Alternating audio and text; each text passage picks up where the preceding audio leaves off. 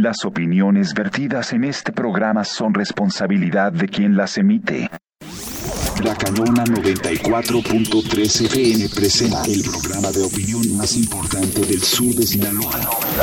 Sobre la mesa, con Sujei Estrada, Daniel Guzmán, Carlos Cimental, Obed Morales. Sobre la mesa, los temas de mayor impacto en la región se ponen.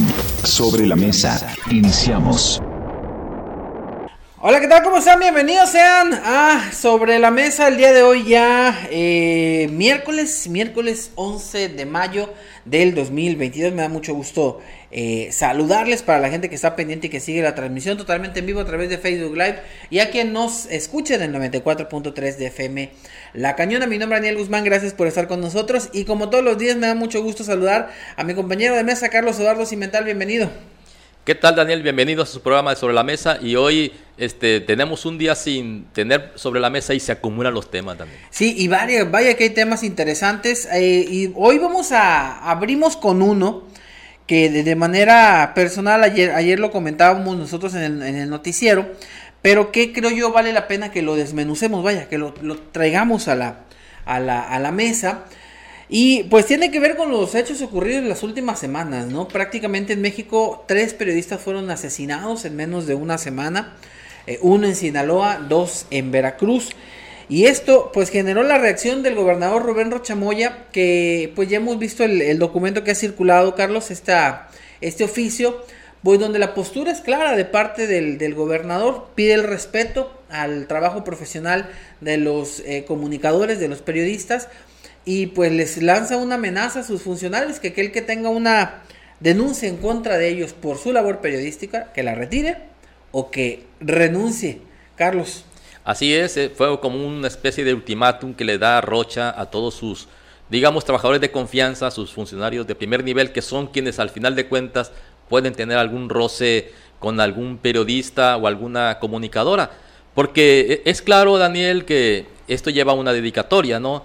Pero bueno, vamos a platicar primeramente de qué se trata este comunicado. Pues el gobernador ante los últimos hechos y sobre todo eh, el asesinato de su amigo Luis Enrique Ramírez, porque como tú lo dijiste Daniel el lunes, ahí estuvo en sus, en sus honras fúnebres, en su sepelio, y pues estuvo acompañando a la familia, y pues sí le dolió al gobernador, y entonces ante esta situación y viendo que se le puede empeorar el entorno, le eh, hace este comunicado que se dirige a todas sus las dependencias del Estado para que aquel funcionario público que tenga entablada alguna denuncia contra algún periodista o algún comunicador se tenga o, la, o, la retira o se retira su gobierno. Así es que es un ultimátum. Y como lo hemos visto, pues esto tiene cierta dedicatoria, incluso te comunicaba, eh, te, decía Daniel, si antes, antes de tal al aire, si no, no es el caso de la, otra colaboradora de, Rocha, que es Tere Guerra, que es la secretaria de la mujer en el estado de Sinaloa, tiene una demanda, bueno, mejor dicho, Cuen, el, secretario de salud, tiene una demanda contra la doctora Tere Guerra eh, por situaciones de, ¿cómo se llama cuando le faltas al el buen nombre de la persona. Ah, de la moral. Daños a la moral y no sé qué. Bueno, la, acusó y tienen ahorita un pleito, digamos, en los tribunales. Y a lo mejor el, este mensaje va dirigido a él, como que ya no hace, no, haya el, gobernador cómo moverle el tapete a Cuen. Y seguramente veremos en las próximas horas si Cuen retira esta denuncia o se retira del gobierno. Eh, porque yo te digo, tengo esa duda, si realmente, como, me voy a poner de ejemplo, o sea, yo realmente no soy periodista. ¿sí? Yo doy opiniones nada más acerca de la vida pública y natural de, este país, pero de ninguna manera me considero como tú o como Sujei o como Carolina, como muchos periodistas aquí en Esquinapa, no me considero periodista, ¿no? O sea, y si alguien me demandara, pues no sabría yo, si alguien del gobierno me demandara, no sabría si, entraría yo en este, en este apartado, por decir algo. Entonces sí está medio raro esto, al parecer una vez más va dirigida, bueno, no quiero pensar eso porque realmente, como lo dije al principio, el, el, gobernador sí está preocupado por la situación de los ataques a los periodistas en este país. Y es que si pensamos que va dirigido para Héctor Melesio Ojeda, le quitaríamos todo el sentido positivo a, esta circular. O sea, diríamos, ya no lo hace el gobernador con la intención de proteger a los periodistas y a la labor periodística en Sinaloa, sino como una artimaña para presionar la salida de, Héctor Melesio cuando queda de su gobierno. Yo no quisiera pensarlo así porque entonces le quitaríamos... Eh, sí, el valor, tiene razón. Sí, lo positivo que podría tener esta postura. Porque hay que decirlo, en medio de esto, Carlos, y lo, señalamos eh, cuando hablamos del tema de, Luis Enrique y luego con lo de con lo de eh, Veracruz. En medio de esto, la parte o los comunicadores en, en México quedan totalmente desprotegidos no hay ya confianza en las autoridades. Entonces, de pronto, que Rubén Rocha Moya haga o gire este, este documento, esta circular a sus funcionarios, da un poquito de certeza o da un poquito de tranquilidad en decir, el gobernador dice desde dentro, aquí vamos a respetar la labor periodística. O sea, él dice, todo lo que tenga que ver por su ejercicio periodístico se tiene que respetar. Porque él habla de que es un valor de la cuarta transformación. Y, bueno, pues a lo Entonces se contradice con se el, contradice con el, presidente, o al menos con las acciones del presidente.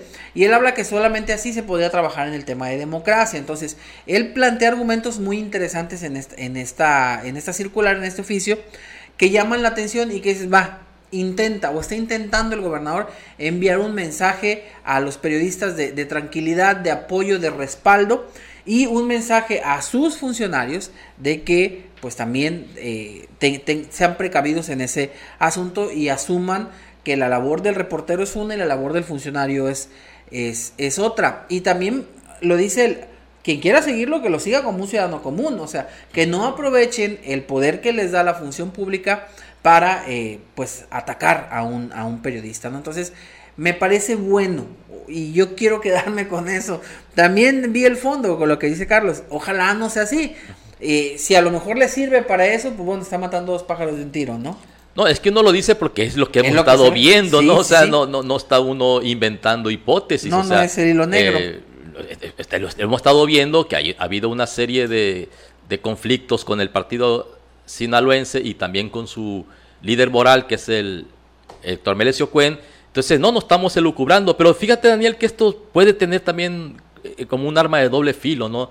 Porque entonces también le podría dar como mangancha a los periodistas para empezar a denostar o empezar a atacar eh, a los funcionarios públicos en otros ámbitos, pero en los personales. Yo, mira, yo aquí lo hemos dicho muchísimas veces y lo seguiremos diciendo. Este, una cosa es cuando tú eh, criticas la función pública de una persona a que critiques a la persona. O sea, entonces aquí pudiera eh, aprovechar algunos periodistas que tengan cuentas pendientes con algunos políticos en funciones de funcionario público para empezar a atacar. Entonces hay que ver también, eh, entonces de alguna manera deja indefensos a los funcionarios para que si un periodista se pasa de lanza, como decimos, pues entonces, ¿qué va a hacer el, funcionario? Tendrá que renunciar y dejar su trabajo para poder entablar una demanda. Pero en sí este comunicado también, Daniel, pues no tiene razón de ser. O sea, no tiene razón de ser porque se entiende que deben de respetar al periodista. ¿Por qué tiene que haber este tipo de, situaciones cuando debe ser una obligación de los funcionarios públicos respetar la labor periodística? O sea, como, que son comunicados que son redundantes. O sea, algo que debería ser obligatorio para, para un funcionario, de repente el, gobernador les tenga que recordar, ¿no? Sí, el, asunto es, ese. Y voy a, voy a retomar. Sería mal de los periodistas si se abusan de, de ese de ese comunicado. O sea, yo quiero pensar que, debe, debe tomarse como un respaldo a la labor.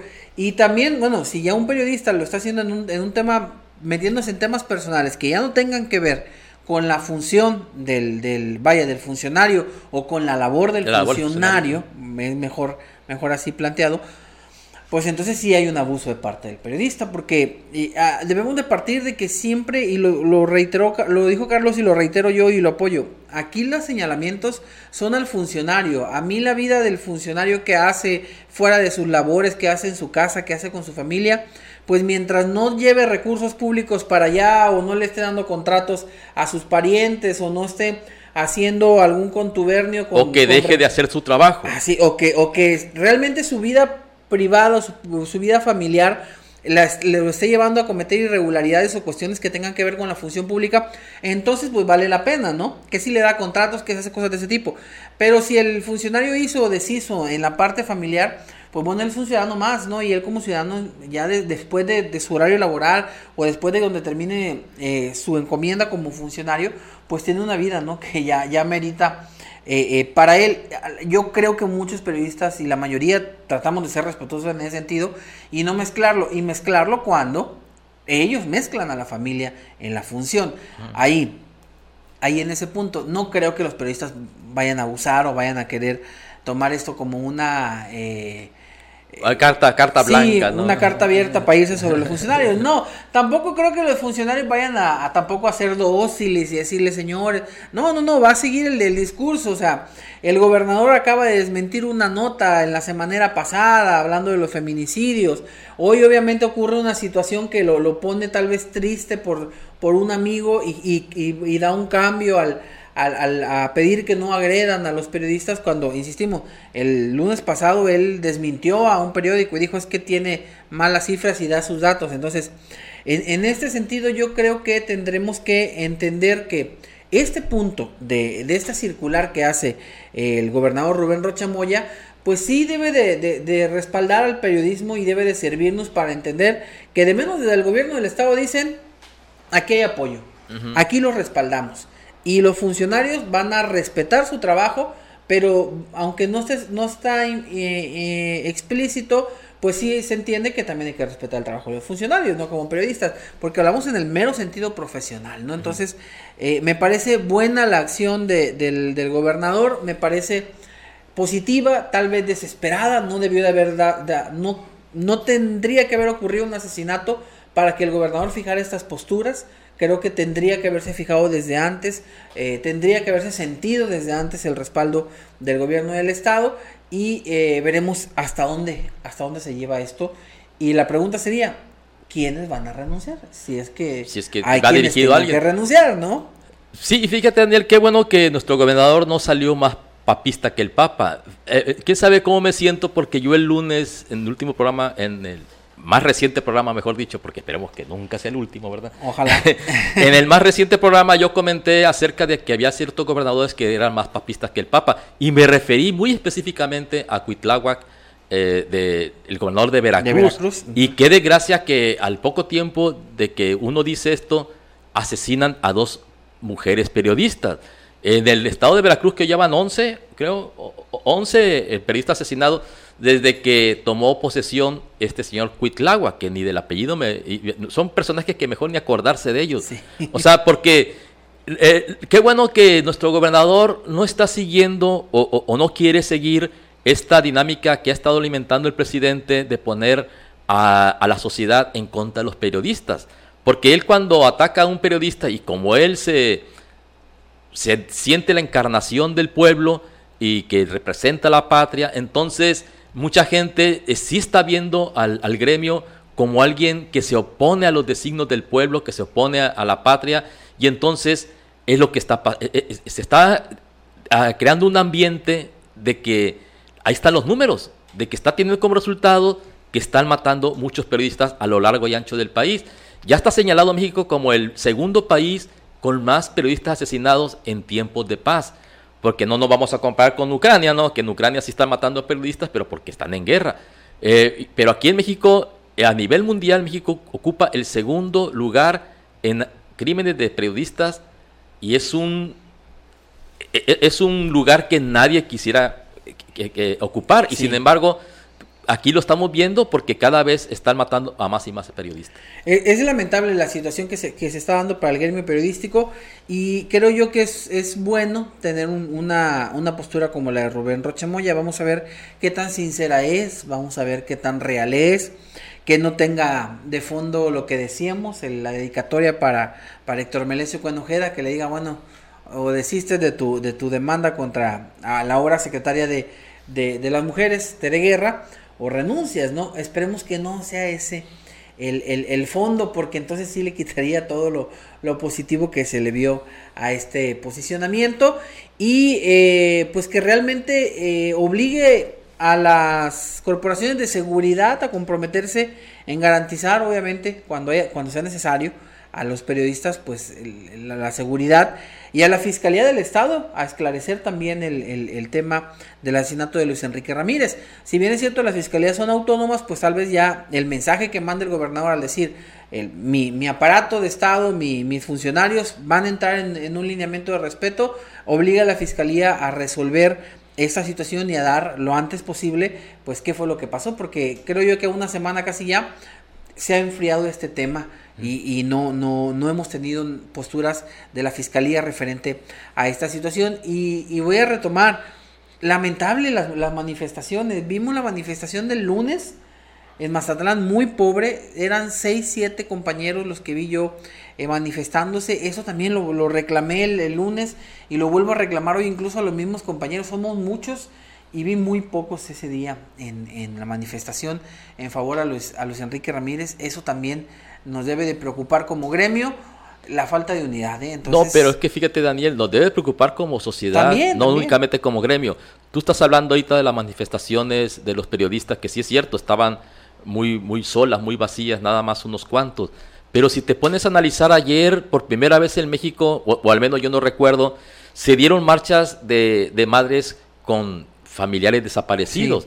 Y la verdad, daba tristeza en la Ciudad de México, en las grandes ciudades del país, de que también estaban solas, o sea... Falta de empatía. No hay falta empatía en la sociedad, o sea, vemos que desaparecen, bueno, pues el que desapareció no es mi hijo, no es mi familiar, pues hay que cada quien se que con sus uñas. Entonces, y, me recuerda una, una oración de un, de un judío, eh, bueno, mejor dicho, de un pensador alemán, cuando dice que eh, antes de la guerra, antes de que Hitler tomara el poder, decía eh, vinieron por los negros y yo no dije nada. Vinieron por los homosexuales y yo no dije nada. Vinieron por los este, judíos y yo no dije. Ahora vienen, ah, vinieron por los comunistas y yo no dije nada. Ahora vienen por mí y ya nadie puede hablar por, por, mí.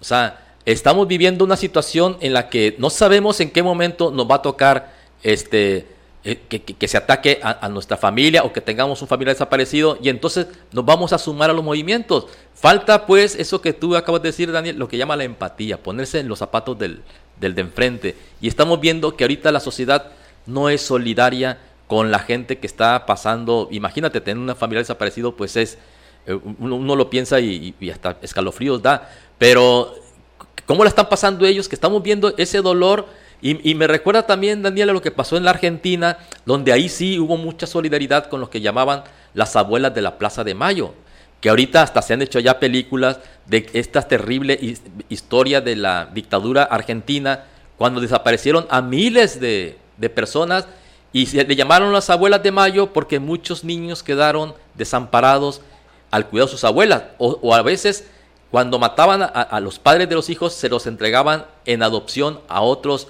hasta los militares se lo entregaban ellos mismos. Entonces, ojalá y no lleguemos a eso. En Argentina sí hubo un gran movimiento y hubo mucha solidaridad. Eh, la Plaza de Mayo se llenaba de la sociedad apoyando a las abuelas de la Plaza de Mayo. Pero aquí, ¿cuándo vamos a apoyar nosotros a las abuelas, a los padres, a los hermanos que están buscando a sus hijos desaparecidos. E, esa es una situación lamentable, la falta de empatía también en la, en la sociedad. Eh, yo se los reclamaba el lunes a la gente a los lectores, a los seguidores, a quienes eh, están en los medios o les gusta estar muy, muy, muy pendiente de lo que ocurre, eh, pues que también hay que respaldar a, los periodistas, a los compañeros que se dedican a esta labor de informar, porque ahí es donde se siente realmente que, que pues la gente que, que exige, es que no salió esta nota, es que no cubres aquí, es que no cubres acá, bueno, hay que entender por qué, ¿no? y, y, cuando ocurran esas situaciones es cuando se, se espera que esas personas pues respalden para poder, para poder apoyar en el caso de los periodistas. Y lo demás, pues bueno, eh, yo creo que está, está visto que es eh, necesario que, nos sumemos a, apoyar cuando desaparecen a un hijo, cuando ocurre una situación de este tipo. Y, y, es como cuando le decimos ayudan a la Cruz Roja. No, es que pues, yo no lo he necesitado, pues esperamos que nunca lo ocupes para que le ayudes, ¿no? Es lo mismo.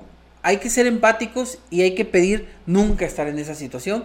Y, y porque sería lamentable que nunca vas a una marcha y cuando apareces ahí es porque ya tienes un familiar desaparecido, ¿no? Entonces, eh, sí es triste esta situación, sí, es, sí es lamentable. Y yo me acuerdo, Daniel, bueno, tú estabas muy joven, bueno, sigues joven, ¿verdad?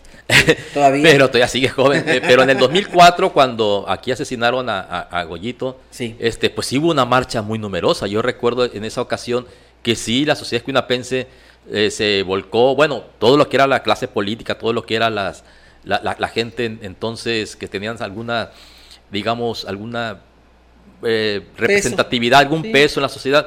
Ahí estuvimos, ¿no? Ahí estuvimos mu- muchos manifestándonos en contra de esta, eh, pues acuérdate que dejó desamparada a su familia, bueno, como muchas veces pasa, ¿no?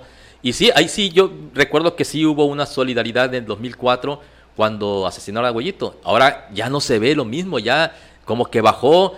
Pero también, Daniel, ahorita que tú lo dices, que te empujan a que tú, a, a- a que los periodistas pongan la denuncia, a que den la cara. Eh, ahorita estamos desamparados todos. Hoy estaba viendo en Twitter unas imágenes de una corretiza que le dan lo- al ejército en Michoacán. O sea, si, si ahorita está desamparado el ejército, ¿qué podemos esperar los Sí. ciudadanos comunes y corrientes? Si están desamparados los periodistas reconocidos, como la, de la talla de Luis Enrique Ramírez, pues ¿qué puede esperar un ciudadano común y corriente? Ahorita todos estamos a merced de esta terrible violencia que vive, vive el país, Daniel. Pues veremos, veremos qué pasa y ojalá, ojalá esta postura de, de eh, Rubén Rocha eh, pueda replicarse. Es, creo yo, eh, un- Porque faltan los presidentes municipales. Sí, fal- falta ver si, en lo- si los municipios también hay alguna postura similar, o de menos en el estado, y podemos decir, es una pequeña luz al final de ese largo túnel que, que hay, y, y es bueno, es, es positivo, y vamos a quedarnos con lo positivo de, de- este, de este documento, ¿no? Veremos qué pasa más adelante. Son eh, hora de ir a un pequeño corte, es momento de ir a un pequeño corte comercial y regresamos y le vamos a dar cambio al tema porque ahora vamos a hablar de Estrada Ferreiro, a quien ya lo habíamos puesto aquí por el juicio político, pero pues resulta que pues siempre no o siempre sí, pero pues terminó cediendo y doblando doblando las manos. Vamos a ver qué pasa con esto. También está interesante, así que lo vamos a poner en la mesa. Regresamos. Por favor, no se desconecte. Volvemos ya sobre la mesa. Estamos de regreso sobre la mesa, en vivo por la cañona 94.3 FM. Estamos de regreso sobre la mesa y pues si usted quiere opinar, si usted quiere comentar vía WhatsApp 695-108-9967 los estamos leyendo para cualquier comentario que tenga. Y bueno, vamos a darle giro al tema y vamos a hablar de Estrada Ferreiro que pues esta semana eh, hay que catalogar qué fue lo que hizo, si fue una medida desesperada, Carlos, porque pues dice siempre sí a lo de las vidas de policías que al parecer fue la, la causa de su juicio político, entonces pues ahora sí que dijo, dice mi mamá siempre no y, y reculó para atrás como dicen acá. Sí, reculó, pero tirando sapos y culebras. O sea, también No, le. bueno, pues siempre ha sido su estilo, ¿no?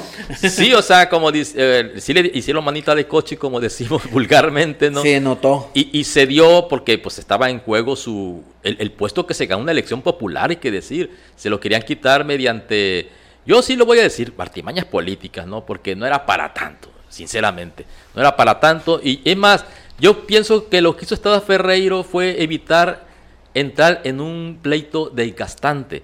Porque seguramente él se iba a defender porque no había los elementos suficientes, a mi entender, para quitarle un, un, cargo que es constitucional. O sea, a veces se toma muy a la ligera eh, que se va a sacar un presidente municipal, pero se tiene que seguir todo un protocolo, Daniel.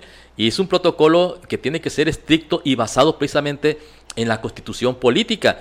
Y era difícil demostrarle a Estrada Ferreiro que hubiera hecho un daño, digamos, lo suficiente para quitarle su fuero y su puesto como presidente municipal de, de Culiacán. Entonces, ¿qué fue lo que hizo? Es lo que yo pienso. Pues mejor, más vale eh, llegar a un mal acuerdo que a un buen pleito, porque iba a ser un buen pleito, que iba a entablar el, el presidente municipal y claro que lo iba a desgastar de sus funciones como presidente municipal, valga la redundancia. Entonces yo creo que aquí lo que evitó Estrada Ferreiro fue eso, pero sí eh, dijo, estuvo de acuerdo con las condiciones para que para re- recibir la- la- las pensiones de las viudas. Yo no entiendo muy bien qué pasó ahí, sinceramente, ¿no? Porque al parecer se negó a que si fuera el municipio quien hiciera, se hiciera cargo de este recurso para las viudas de policías que han caído en, en- el deber. o, bueno, en general, para las vidas de policías.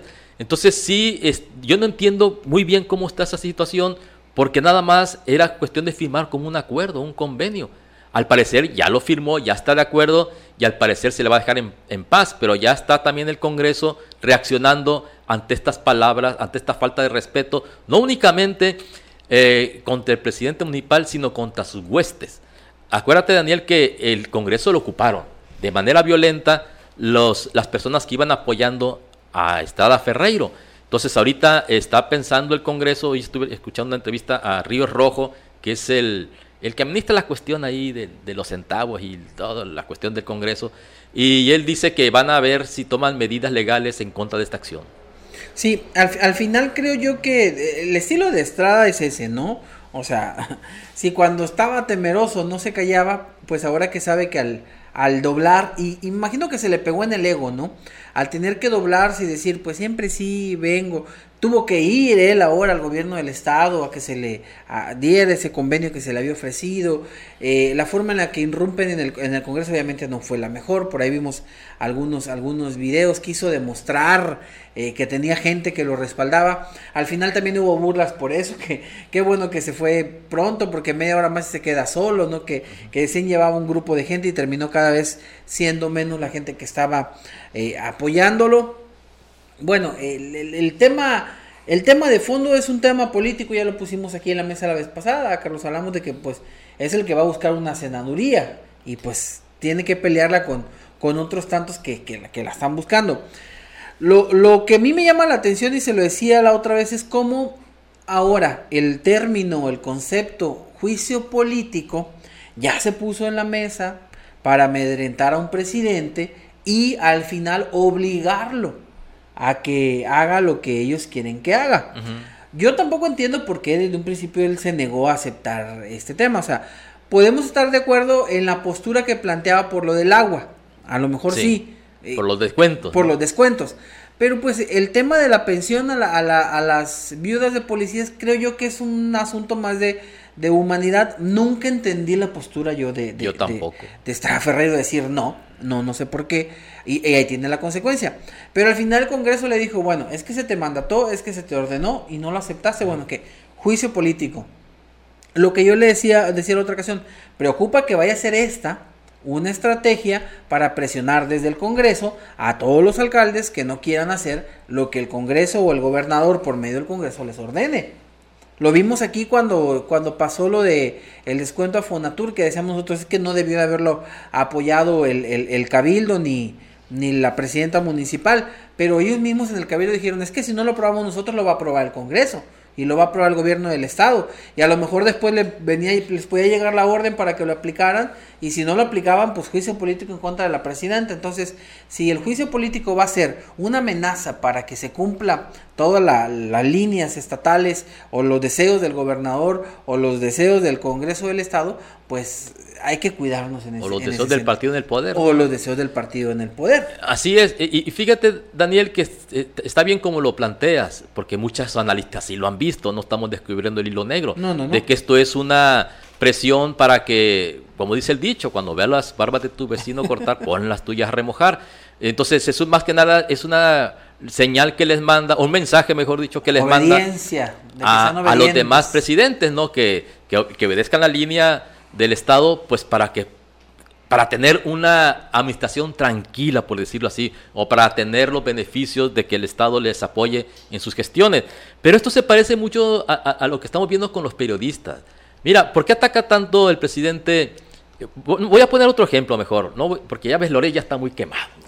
Loret ya está muy quemado y pues todas estas críticas a Loret es porque Loret ha criticado y ha puesto en evidencia algunas, sobre todo la honestidad de la familia presidencial. Eso está ya demostrado, ¿no? Que está, está en evidencia. Pero yo quisiera poner el ejemplo del señor Gers Manero, que es el fiscal general de la República, en contra de un periodista que se llama Mario Maldonado, por únicamente haber tomado de la red unas declaraciones que aparecieron donde él eh, ponen en entredicho la imparcialidad del, tribunal, eh, eh, del Poder Judicial de la Federación, y lo ponen en evidencia, él nada más lo publica y ahorita están, tiene una demanda este muchacho, porque es un periodista joven, Mario Maldonado, por haber presentado estas pruebas que incriminaban al fiscal general. Y entonces no, esto, no es más que una señal para decirle a los demás periodistas, hey, no estén investigando, ¿eh? O sea, si llegan a sacar algo, yo voy a ir con toda la fuerza de, mi dependencia, que imagínate, Daniel, es la fiscalía, es la que te puede hasta fabricar delitos, si se lo proponen. Porque acuérdate que las policías aquí son muy dadas a sembrarte pruebas, a sembrarte... Aquí en México la justicia no funciona, ¿sí? Y eso lo sabemos desde hace muchísimo tiempo. No es una cuestión de este gobierno nada más o de esta administración. Entonces, es lo mismo, Daniel. Así, eh, para los periodistas también van este tipo de mensajes eh, eh, persiguiendo a un periodista que no hizo más que su trabajo. O sea, ¿cuál es el trabajo de los periodistas? Pues es sacar a la luz pública lo que manejan en, la oscuridad el, poder político. Esa es la labor del periodista. Entonces lo que está queriendo este gobierno es que no salga a la luz pública todos los eh, eh, la, corrupción que existe en los gobiernos, porque eh, a mí que me salgan con otra cosa del pañuelito blanco, ¿eh? O sea, eso pues, de que no es corrupción en México, o sea, es de risa loca, la verdad. Y los, porque se ve a ojos que, que está, hay mucha corrupción en el país todavía. Y, el tema aquí eh, también sería, ¿por qué no hacer un juicio político en contra de otros alcaldes? Tenemos al químico Benítez que ha venido haciendo una serie de, violaciones y de situaciones que, que, a ojos vistos está, está eh, reconocido que están fuera de la, de la ley. Justamente ahora hay una artista que estaba en el Instituto de Cultura, creo, que le ordenaron quitar su, su muestra de arte y bueno, se ha generado toda una postura incluso ya de la Secretaria de las Mujeres, de Tere Guerra, en torno a ello. ¿Y qué va a pasar? Nada. ¿Por qué? Porque el químico Benítez ha venido incurriendo en ilegalidad tras ilegalidad, en situación tras situación, y no ha pasado nada. Y el Congreso en este punto no ha pedido juicio político, no lo ha investigado, no lo ha señalado, no ha hecho absolutamente nada. ¿Por qué? No lo sé, pero pues al final de cuentas ahí está también otro gobierno que sí está y, obviamente incluso está documentado la forma en la que el, químico se ha pasado las leyes por el arco del triunfo y ha decidido que en Mazatlán se hace lo que el presidente dice. No, y ahorita está el caso también de las lámparas, ¿no? Otro tema también. Un, tema que mediante una adjudicación directa le, le, da un contrato a una compañía no recuerdo el nombre, además no tiene caso, la compañía que sea, de que les está comprando lámparas que casi vale cada una 200 mil pesos. Pues no sé qué tendrán estas lámparas o durarán toda la eternidad, pero eh, ahorita muchos regidores lo están poniendo en tela de juicio esta adquisición porque seguramente ahí hay algún acto de corrupción o algún acto de componenda. Porque mira, Daniel, se nos pasó comentar, cuando estábamos hablando de los de Estrada Ferreiro, bueno, todavía estamos en el tema, ¿verdad? Pero que todo está con miras al 2024. Entonces, eh, y en el 2024, yo a veces no entiendo cómo los políticos se desgarran tanto. En el 2024 va a haber una feria de puestos, ¿sí? Aquí en Sinaloa nada más no se va a elegir al gobernador. Pero de ahí en fuera, todos los puestos políticos que conozcas, que se imaginen, van a renovarse. Van a renovarse. Claro que ahorita ya está la reelección, muchos van a pretender seguir en el puesto, sobre todo gente como Gerardo Vargas. Bueno, Gerardo Vargas quiere ser senador. Es que todos quieren ir al siguiente escalón, ¿no? Nadie para abajo, como dice para atrás, ni para agarrar viada. Entonces, esa es la visión de los políticos. Y es eh, eh, eh, a veces es inentendible cómo se descuidan de la función para la, que fue, para la cual fueron elegidos eh, eh, porque están en miras de lo que viene. no piensan en la siguiente generación, piensan en la siguiente elección. Y entonces, para entrar en un proceso electoral se requieren centavos, ¿sí? Y muchos empiezan a hacer su alcancía, su alcancía para que les alcance a hacer buena penetración en la sociedad, porque podrá decir lo que sea, pero no hay controles, no hay controles en el dinero que se gasta en las elecciones. Y lo, lo hemos visto, ¿no? O sea, a veces dicen, gastamos 160 mil pesos y vemos los millones en camisetas, los millones en, en propaganda. No cuadra. No cuadra con lo que uno ve con la realidad. Apenas que uno diga, pues estaban eh, de remate las camisetas o de remate las pegatinas. Entonces, eh, todo esto hay que poner mucha atención y eso le corresponde a los medios, a los periodistas, ¿no? Tratar de sacar esto, pero ahorita con los riesgos que hay, eh, porque ahorita lo que está imponiendo Daniel es una censura o, una, o que te autocensures. como en el caso de Mario Maldonado. O sea, para que tú, si no quieres verte perseguido por el poder, no saques estas notas.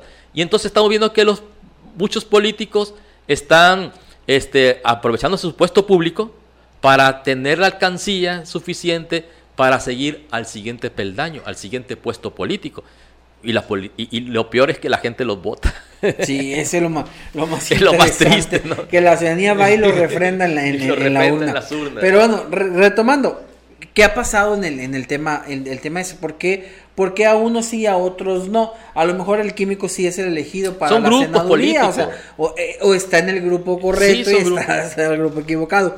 Pero entonces volvemos a la hipótesis de cómo se utiliza una, una acción legal como un juicio político para amedrentar a quien no está en, la línea en la línea que vamos y mientras se deja que los otros hagan lo que quieran porque no es correcto lo que el químico Benítez ha, venido eh, haciendo, si bien es cierto, pues Mazatlán es un lugar, es un municipio que le va muy bien económicamente por ser un, punto turístico. Eh, hay gente que se queja de la, de la forma en la que se despilfarra el dinero en el puerto de Mazatlán. En el Día de las Madres lo vimos, era un vehículo nuevo el que se regaló y luego dijo el presidente, va otro. O sea, ¿Cuánto vale un automóvil? Ese de mi bolsa. Y, pues, no, y si lo dijo de su bolsa, pues hay que investigar. No, no sé, pero. ¿Cómo lo hizo? Bueno, independiente, si no lo dijo de su bolsa, al final sale de las arcas municipales. Y sale de la bolsa de nosotros. Y sale de la bolsa de los ciudadanos. Dos automóviles y un mundo de electrodomésticos que no era cualquier electrodoméstico, ¿no? Entonces, ¿cuánto se gastó en un evento de ese, de ese nivel? Yo no digo que, que sea malo, ¿no? Hay que festejar el Día de las Madres si usted quiere, pero ¿cómo se hace para costear eso? O sea, ¿cómo se justifica un despilfarro de dinero tan grande en un evento de ese nivel? Eh, cuando hay otras situaciones en, en, Mazatlán, más allá de la parte bonita, la parte turística que conocemos, Mazatlán tiene colonias muy marginadas, muy olvidadas y a donde al parecer no llegan, no alcanzan los recursos, pero sí para en menos de una hora decir, hay mucha gente, va a otro automóvil. O sea, ahí se saca lana de otro automóvil, que por lo bajito, ¿cuánto podría ser un automóvil económico? 230. 200 mil pesos. 200 mil pesos, póngale, No era un vehículo austero, pero póngale 200 mil pesos. O sea, ¿cómo de un, en una hora se deciden gastar 200 mil pesos para regalar un, a regalar otro automóvil y a lo mejor en un punto donde probablemente con esos 200 mil pesos eh, podrías haber rehabilitado una red de agua, una red de, drenaje en alguna ayudar a una escuela. ayudar a una escuela como la de Vía Unión que se vino abajo. Y el presidente dijo vamos a regalar otro automóvil sin que nadie sin que nadie le diga nada entonces sí es el poder eh, eh, omnímodo es el poder este, utilizado para el beneficio personal, pero no es el único, Daniel. Ahorita estamos viendo, por ejemplo, cómo la, la, actual, sería la gobernadora de la Ciudad de México, Claudia Sheinbaum, pues aprovecha sus fines de semana para ir a apoyar a sus candidatos de Morena en, en los seis estados que va a haber elecciones este año. ¿Y qué es lo que va a hacer?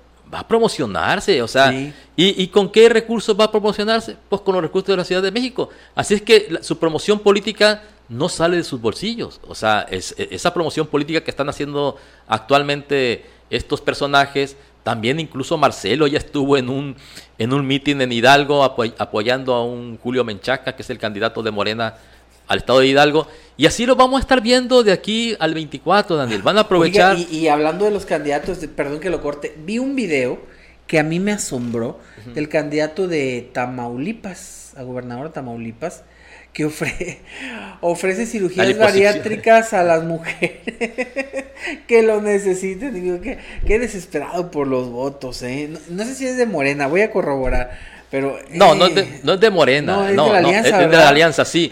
Pues mira, el pobre, el, prometer no empobrece, ¿no? no, no, no, no, Pero, a ver, si hubo un personaje que nos prometió que iba a regresar al ejército a las calles, hizo todo lo contrario. ¿Por qué no pueden ellos también prometer lo que no van a pues hacer? no, pues sí, o sea, todo lo que prometió eh, el presidente actual, pues lo hizo todo lo contrario. Que no nos prometan hacernos ¿Por qué no pueden los demás prometer que te van a dar liposucción o que te van a poner en tu cochera un, un carro nuevo, último modelo, Toyota, Prius? En fin, te pueden prometer las perlas de la Virgen. Al final de cuentas, cuando están en el poder, se les eh, olvida. se les olvida. O sea, se les olvida eh, y, y, y hacen lo que les place. O sea, ahorita estamos viendo la verdad, Daniel. Yo me siento que viví, que estoy viendo los hace 50 años. O sea, yo en el 72, este, pues era un mozalbete de, ¿cuántos años tenía? 14 años, 13 años. Y sí, ya yo ya me enteraba de la cuestión política. A mí me dolió mucho, por ejemplo, cuando mataron a, a Salvador Allende en Chile, en el 73. Yo estaba consciente y lo que estoy viviendo ahorita es esa época. Esa época donde el presidente hacía su voluntad, donde el presidente se pasaba por encima de la constitución. Y es lo que hemos vuelto, hemos vuelto al sistema presidencialista de hace 50 años. Y si el presidente lo hace, ¿por qué los demás no, verdad? Pues sí, es una carta abierta para que todo el mundo lo haga. Así es, lamentable sin duda. Vamos a hacer la siguiente pausa y regresamos con conclusiones. Por favor, no se desconecte del 94.3 de FM La Cañona, de Facebook Live. Volvemos con más sobre la mesa. Estamos de regreso sobre la mesa, en vivo por La Cañona 94.3 FM. Regresamos ya prácticamente para despedirnos en Sobre la Mesa. Dos temas interesantes hoy, la postura de Rocha Moya para los periodistas y Estrada Ferreiro que pues retrocede para evitar este juicio político. Y Carlos pues adelante con conclusiones. Pues sí, mira, hay que aplaudir esta decisión del gobernador de poner los puntos sobre las CIES y decirle claramente a sus funcionarios públicos que no se vale que estén demandando a periodistas para que ellos, los periodistas puedan seguir con su labor de manera libre, como debe de ser, insisto. Eso debería de darse por descontado, no tendría que haber ningún comunicado de esto, pero qué bueno que eh, lo, señala y lo aclara muy bien el gobernador, pues para evitar que haya estas fricciones entre la prensa y los funcionarios públicos. Lástima que aquí no entran las presidencias municipales, porque recuerde que el municipio es libre y soberano. Entonces los presidentes municipales, ojalá y tampoco, también que hagan suya esta, esta petición, esta política, si lo establecemos como política pública, y ojalá y también lo hagan propio para evitar esto. Y, y ya con el tema de, de la cuestión de, Estrada. De, de, Estrada Ferreiro, pues yo siempre había aplaudido, o he aplaudido, mejor dicho, la posición arrojada de Estrada Ferreiro de enfrentar a los demás poderes.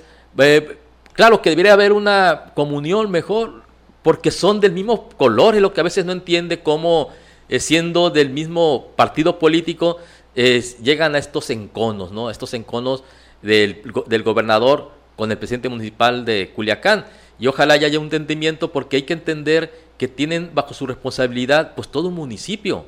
Un municipio que si bien como tú acabas de mencionar, en Mazatlán tiene muchos recursos, Culiacán también tiene muchos recursos, manejan muchísimo dinero, Ojalá y aquí manejáramos la mitad de lo que manejan esos municipios, pero eh, todo se debe a que están los poderes, ahí está el Congreso, hay que ver, vamos a ver ahora cómo, qué, qué, curso toma esta posición del Congreso de que sí están muy molestos los diputados y sobre todo la gente que administra el, el, Congreso, como el señor Ríos Rojo, es el administrador del Congreso, pues a ver qué medidas toman en contra de este asalto en contra del Congreso. Y, eso me recuerda a lo que pasó el año pasado en el Congreso, pero Estados Unidos, cuando la huestes de Trump también sitiaron al, al, Congreso, al Capitolio. Entonces vamos a ver qué es lo que pasa con esta posición de Ríos Rojo de que van a entablar este, acciones penales o administrativas en contra de las personas que tomaron por la fuerza las instalaciones del Congreso. Veremos qué pasa con Estrada Ferreiro. Yo, yo creo que vamos a. La novela va a continuar. Veremos qué desenlace tiene. No creo que se vaya limpio en este sentido. Algo, algo hará el Congreso para, para también. Eh, pues cobrar la forma en la que eh, Estrada Ferreiro se ha estado refiriendo a ellos, ¿no? Vamos a estar pendientes de esa situación. Y eh, por otro lado, eh, cerrando con el tema de la postura de Rubén Rochamoya hacia los periodistas, lo celebramos de manera personal, creo que es positivo, quiero quedarme con esa parte positiva, ojalá los municipios tomen posturas similares, no sé si sea necesario que manden escritos o documentos a sus funcionarios, pero sí sería muy bueno que fijaran una postura referente a esa, a esa situación y que no quede nada más en un documento, en una circular, sino que sean acciones que realmente se puedan sentir para el gremio periodístico. Ahorita, ahorita en este momento el gremio periodístico necesita sentir un poco de respaldo, no solamente del, de la autoridad, quien debe de encargarse de protegerlos, y quienes a veces desde ahí, desde el poder político los ataca o nos ataca, sino también de la ciudadanía y el llamado a la empatía, a toda la gente que, que sigue, que gusta de leer los medios, que gusta de escuchar la información, que, que le agrada estar pendiente, pues también ocupamos que sean empáticos con los reporteros y que se sumen a nuestras manifestaciones, que se sumen a nuestras exigencias de justicia y de seguridad y que no tengan que empezar ustedes también a exigir justicia y seguridad para que puedan entender la situación o tengan que sumarse a esta postura de los reporteros, de los periodistas o a cualquier otra manifestación donde la exigencia sea justicia. Como ciudadanos tenemos que ser empáticos, yo así cerraría. Carlos, pues hasta mañana y tenemos el compromiso mañana de tener al secretario del, del ayuntamiento, ¿no? Quedó de volver el jueves para hablar del, del tema de los trabajadores, así que pues esperemos que mañana esté con nosotros, Carlos. Pues yo no, yo te veo al rato, yo no sé si me vas a cancelar el naturalista, pero bueno, aquí nos vemos al rato. Pues mañana esperemos que esté aquí con nosotros el, el secretario. Ojalá, ojalá no, nos acompañe mañana el secretario. Y sí, nos vemos al rato. Naturalista, Carlos. Así nos despedimos, Carlos, hasta mañana. Hasta mañana, si Dios quiere. Así nos despedimos, muchísimas gracias, que tenga un eh, buen día, la gente que está en el 94.3 de FM también muchas gracias. Ya viene el tocayo de Carlos, Carlos eh, Aguilera con, con eh, Noches Retro, así que para que se ponga pendiente con él también. Y nosotros nos vemos mañana a las 9 de la mañana en Facebook Live y por la tarde en La Cañona. Que tenga un excelente, excelente día. Y como siempre, mañana lo esperamos con otro tema sobre la mesa.